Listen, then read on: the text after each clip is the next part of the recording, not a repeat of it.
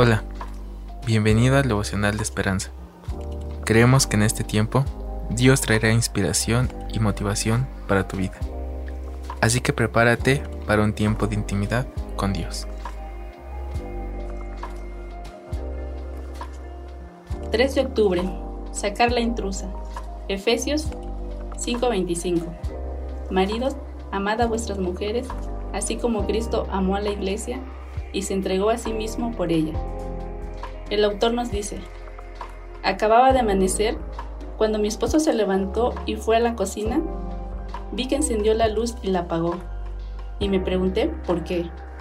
Entonces, recordé que la mañana anterior yo había gritado al ver una intrusa sobre la mesada de la cocina. Traducido, una criatura desagradable de seis patas. Mi esposo sabía de mi paranoia y llegó para sacarla.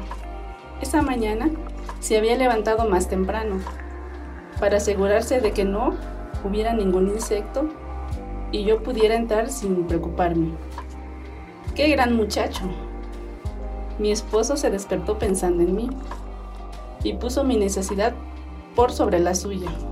Para mí, su acción ilustra el amor que Pablo describe en Efesios 5:25.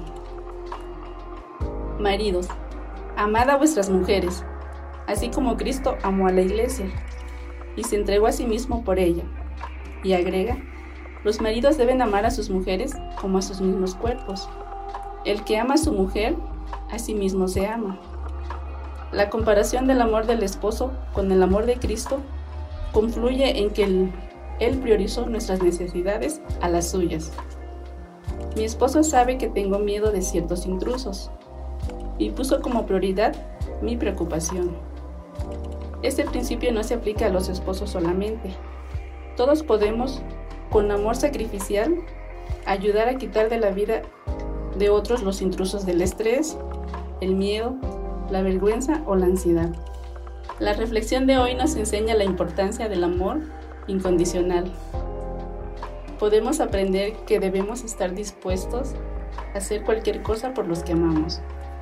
Oremos. Señor, gracias por tu palabra de hoy.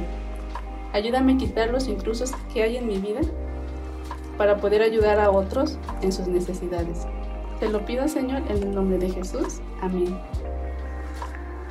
Esperamos que hayas pasado un tiempo agradable bajo el propósito de Dios. Te invitamos a que puedas compartir este podcast con tus familiares y amigos para que sea de bendición a su vida. Puedes seguirnos en Facebook, Instagram y YouTube como Esperanza. Hasta mañana.